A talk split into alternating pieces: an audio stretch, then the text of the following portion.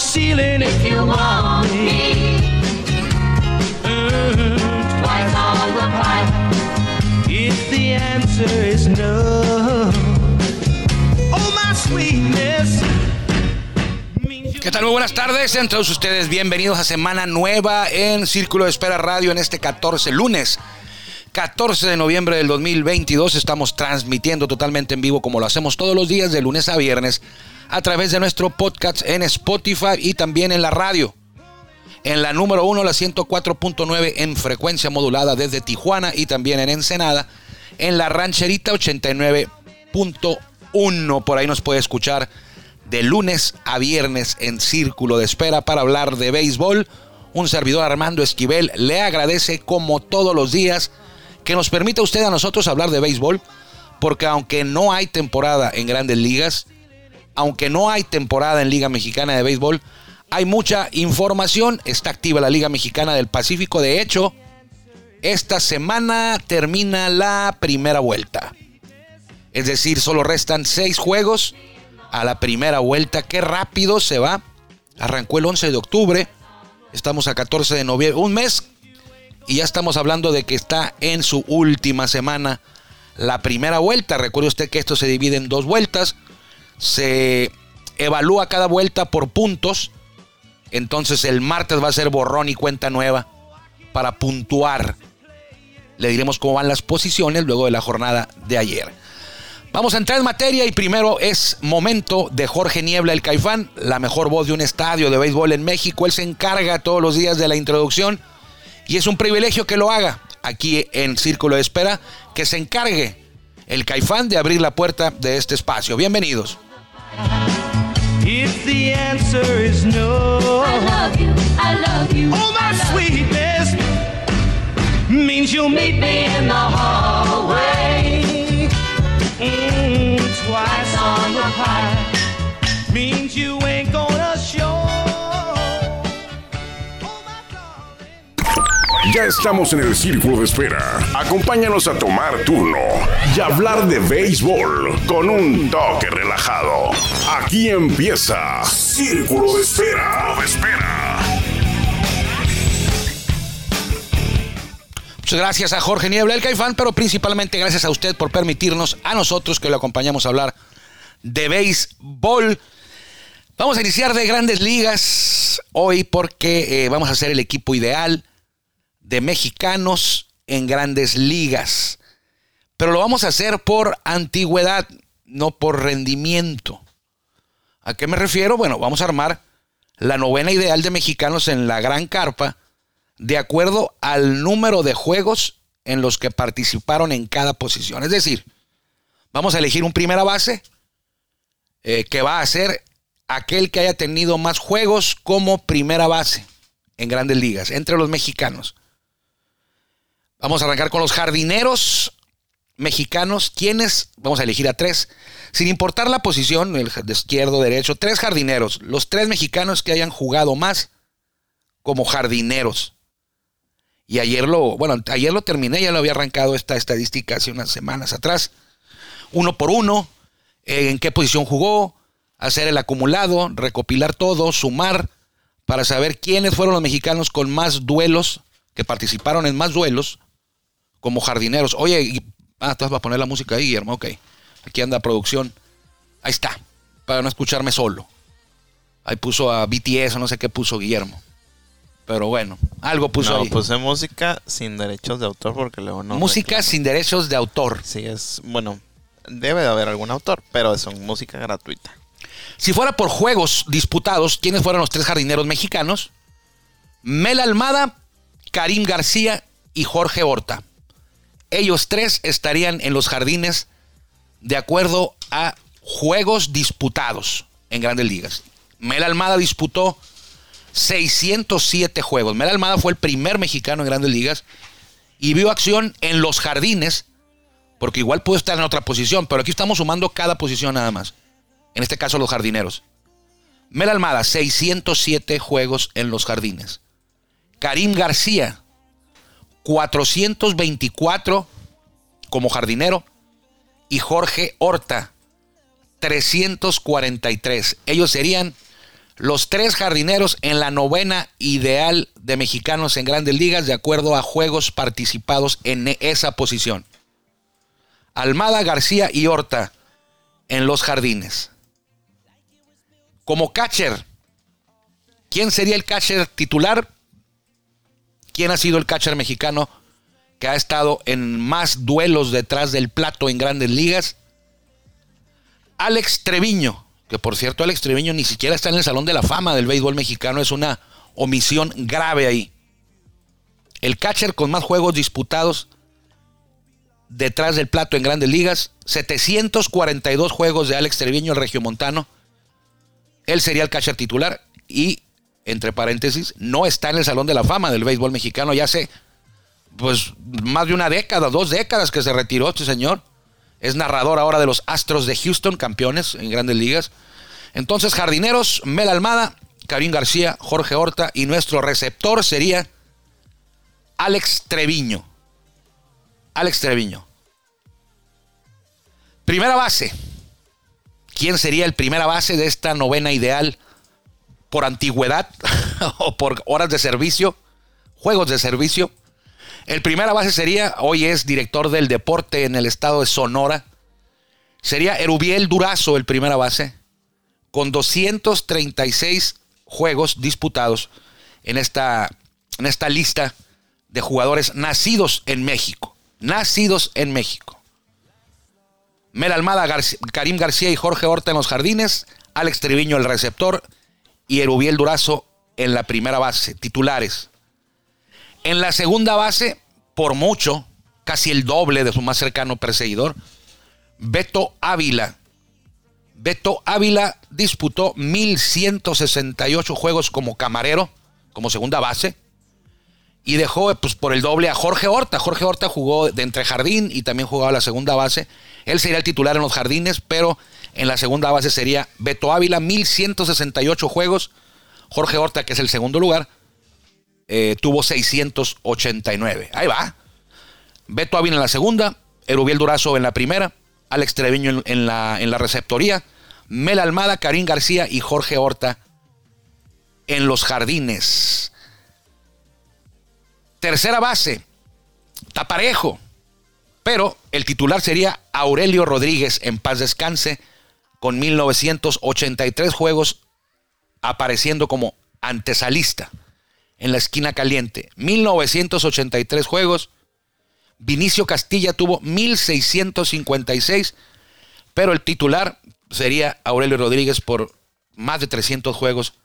Tuvo Aurelio Rodríguez sobre Vinicio Castilla. En las paradas cortas abriría ese juego Rubén Amaro. 705 juegos como parador. El mexicano, el nacido en México con más duelos disputados como eh, torpedero, Rubén Amaro, 705. Mario Mendoza disputó 606. Y el bateador designado, pues no podría ser eh, estar en dos posiciones. Jorge Horta fue quien eh, tuvo más juegos, participó más juegos como bateador designado. 451. Pero ya está como jardinero. Erubiel Durazo tuvo 305 en segundo lugar, pero ya está como primera base. El que le sigue muy lejos es Alejandro Kirk con 59. Entonces, lo que vamos a hacer es poner a Jorge Horta como designado y se abre una plaza en el jardín que sería para Alfredo Amézaga, que es el cuarto lugar. Y el pitcher con más apertura sería, el, nuestro pitcher sería Fernando Valenzuela y nuestro relevo sería Joaquín Soria. Ahí le va otra vez. ¿Cómo quedaría entonces la novena ideal? Para que apunte usted. Mel Almada, Karim García y Alfredo Amézaga en los jardines, porque a Jorge Horta lo bajamos a designado. Almada, García y Amézaga en los jardines. Receptor Alex Treviño. Primera base Erubiel Durazo. Segunda base Beto Ávila. Terce- tercera base Aurelio Rodríguez. Parador en corto Rubén Amaro y nuestro bateador designado sería Jorge Horta. Esa sería la novena ideal de un equipo mexicano de acuerdo a horas de servicio. ¿Quién disputó más juegos en cada posición? Ellos son los que, los mexicanos, los nacidos en México, líderes eh, que estuvieron a la, en a la defensiva. En el box score aparecieron como en esas posiciones. Jorge Horta sería entonces el designado, el pitcher sería abridor Fernando Valenzuela y nuestro relevo eh, Joaquín Soria, que Joaquín Soria es el mexicano con más duelos disputados en grandes ligas. Oliver Pérez es el mexicano con más temporadas disputadas en grandes ligas, pero en juegos es Joaquín Soria. ¿Por qué? Porque Joaquín Soria era relevo toda su carrera. Eh, tiene más participación un relevista o un cerrador o relevista que un abridor. Eh, Oliver Pérez, la mitad de su, creo que nueve de sus 20 temporadas fue abridor. Las otras 11, por ahí más o menos, fue relevo. Y se quedó cerca Oliver de Joaquín Soria, pero eh, el coahuilense, el de Monclova, Monclovita la Bella, Joaquín Soria, es eh, el mexicano con más duelos participados en grandes ligas. Entonces, esa sería la novena ideal. ¿Quiénes son los mexicanos con más juegos en cada posición? Ya lo sabe usted. Mel Almada, Karim García y Alfredo Amézaga Jardineros. Catcher Alex Treviño, primera base Rubiel Durazo, segunda base Beto Ávila, tercera base Aurelio Rodríguez, parador en corto Rubén Amaro, designado Jorge Horta y Valenzuela abridor y Soria relevista. Ahí está, ¿eh? Me costó muchas horas y aquí se la comparto pues en cinco minutitos, rapidito. Liga Mexicana de Béisbol, le decíamos que no hay temporada, grandes ligas tampoco, pero eh, es una época muy interesante porque se dan a conocer todas las nominaciones individuales, nominaciones especiales. Liga Mexicana de Béisbol ya inició el domingo ayer. Dio a conocer que Edgar Robles, el conejo de la suerte, jardinero de los, de los algodoneros Unión Laguna, eh, se lleva la nominación de defensivo del año. El mejor defensivo de la Liga Mexicana de Béisbol en la temporada 2022 es Edgar Robles. Yo no voté por él, me tocó votar, tuve el privilegio de contribuir a esta dinámica, a este ejercicio, para elegir a los mejores jugadores de Liga Mexicana de Béisbol. Yo voté por Román Ali Solís, el catcher de Sultanes. Vota la prensa eh, especializada, así como los jefes de prensa de cada equipo. Ahí entro yo. Ahí entro yo. Eh, en Tijuana votaron de prensa eh, Sebastián Acosta de Toro News, Carilem, no me acuerdo del apellido de Carilem, García, dice por ahí Guillermo Zulbarán. Eh, desde el Montículo se llama el medio en el que trabaja y Edgar Acevedo de TV Azteca. Fueron los tres de prensa de Tijuana que emitieron su voto para este ejercicio, esta dinámica, en la que en el caso del defensivo del año gana Edgar Robles. Eh, Carilem Guzmán. No García. Muy bien. Eso fue ayer. Y hoy, eh, ahí si no. Bueno, no es que haya duda con Edgar Robles, está bien. El, el problema siempre en el. Cuando se designan al más valioso, al pitcher del año, al novato del año, eh, es un poquito más. menos complicado. La estadística es más clara. En el tema del defensivo del año, lo único que podemos evaluar es eh, cuántos errores tuvo. Y esa es la base que forma tu criterio para emitir tu voto. ¿Cuántos errores tuvo? Eh, en grandes ligas no es así desde hace varios años. Eh, no es mejor alguien que tuvo menos errores. No es mejor defensivo alguien que tuvo... No necesariamente es mejor alguien que tuvo menos errores sobre alguien que tuvo quizá un poquito más errores. Grandes Ligas toma en cuenta, lo hace, bueno, Grandes Ligas lo hace, lo hace a través de un sistema computarizado con cámaras en el estadio que están monitoreando a cada posición, están dedicados solamente y exclusivamente a el tema de la, de la defensa y toman en cuenta el rango, el alcance, la habilidad para dobles matanzas en el caso de jugadores de, de cuadro, eh, las decisiones que toma, la rapidez con la que reacciona, las rutas que toma en los jardines, porque a lo mejor un jardinero va y alcanza una bola, se coloca casi abajo de ella, se le cae error, y hay otro jardinero que en esa misma jugada ni siquiera hubiera llegado. Entonces, es, todo eso toma eh, la fortaleza del brazo, todo eso toma en cuenta eh, el sistema de grandes ligas que se llama, da, da como resultado la estadística llamada DRS, como en la de los Fórmula 1. Esta es defen- Defensive Run Save, carreras salvadas a la defensiva. Ahí ganó Ramón Urias con ese sistema, el guante de oro con Orioles. Acá en México es, a ver, Guillermo Zulbarán pues tuvo 340 chances, hizo tres errores. Y Armando Esquivel tuvo 450 chances, hizo cinco errores. El ganador es, es Guillermo porque tuvo menos errores. A lo mejor no tuvo tantas, tanto alcance, tanto el rango de, de- a la defensiva, su brazo, o sea, no, no más errores y ya. Pero bueno, ya ganó Edgar Robles ahí y es buen defensivo. Se avienta, dicen por ahí, varias jugadas espectaculares. En el tema que de hoy, la liga da a conocer al novato del año, creo que ahí no hubo ninguna duda.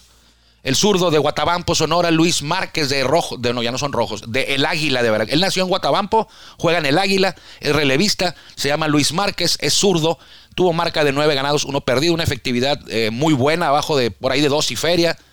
Eh, nada que reclamar ahí. Eh, él, yo voté por él, por Luis Márquez para novato del año y hoy anunció la liga que él fue el ganador, Luis Márquez.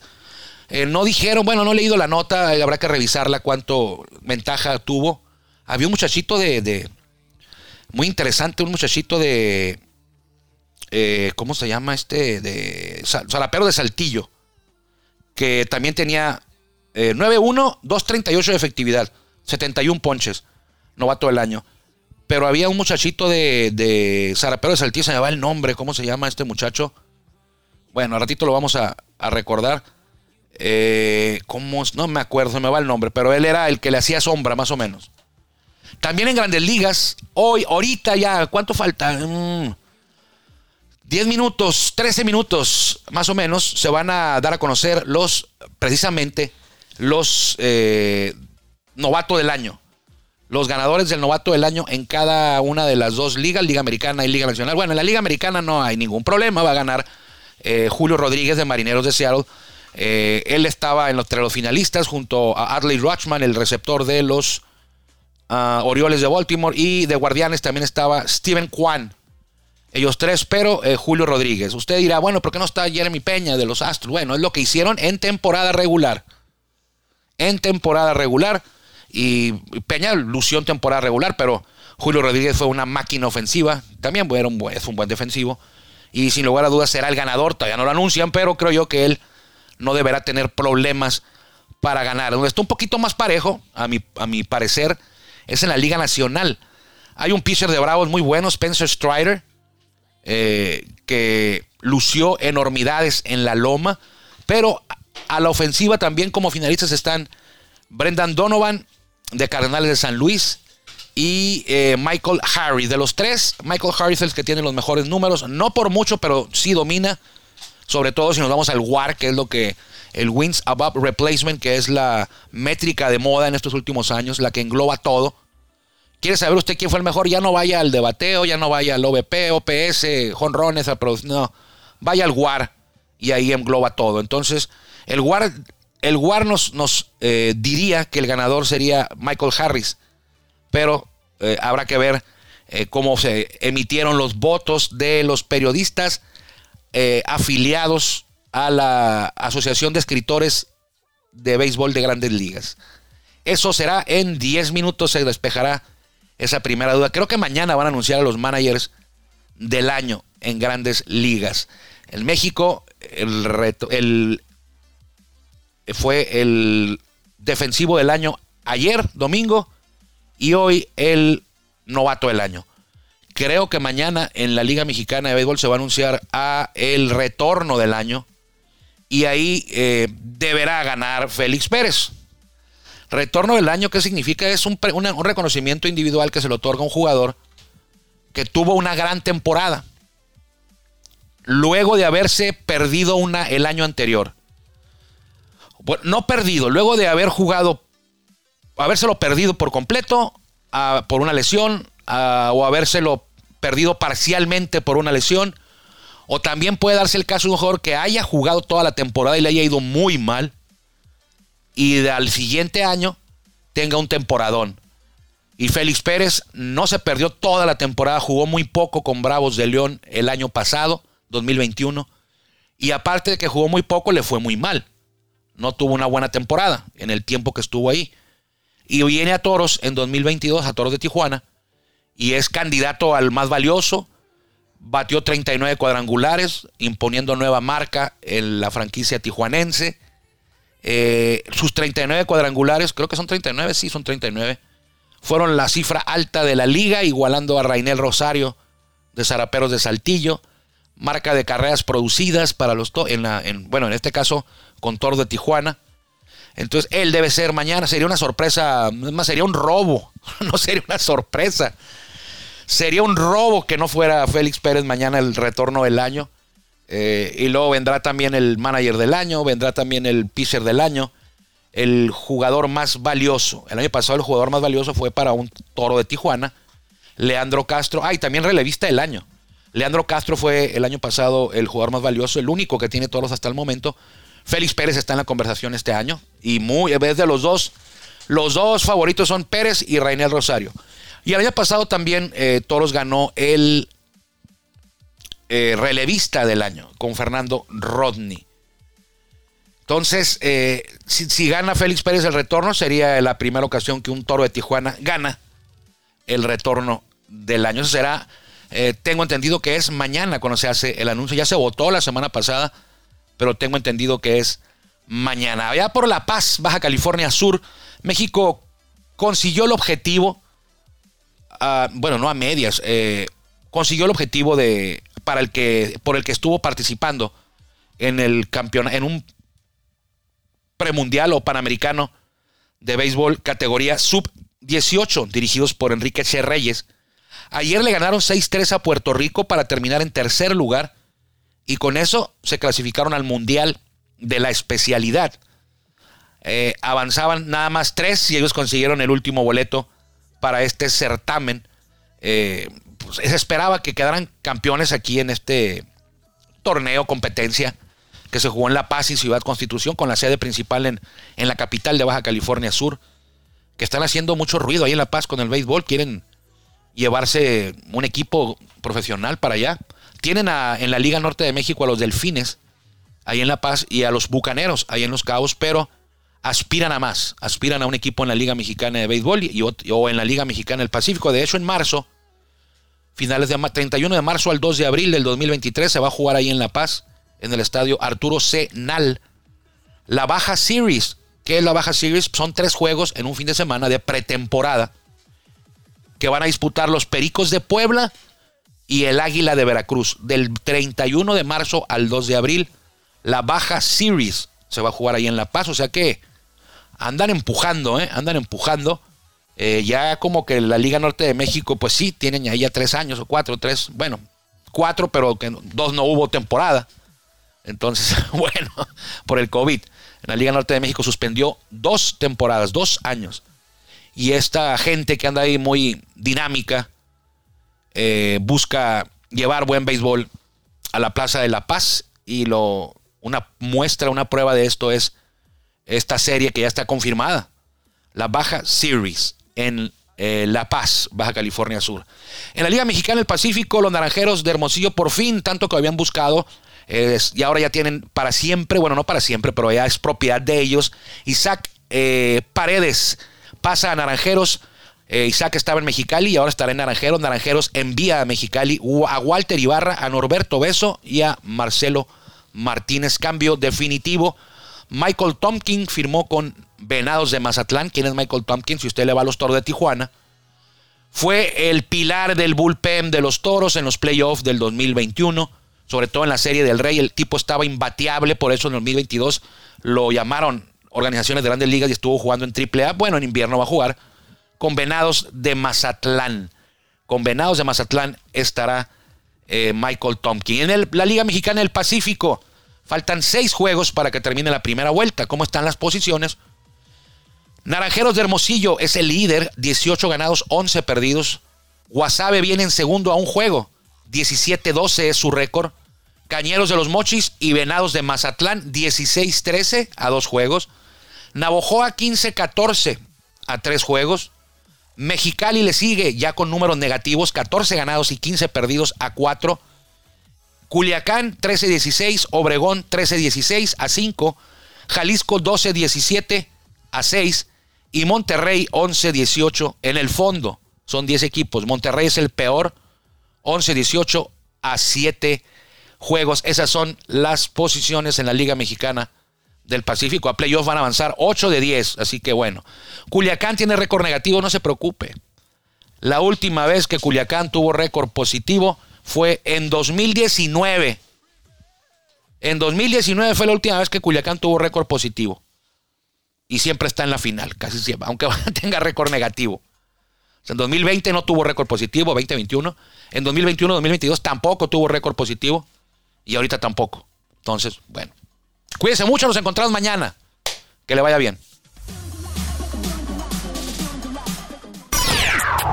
Gracias por acompañarnos en el Círculo de Espera. Nos escuchamos próximamente. Círculo de Espera.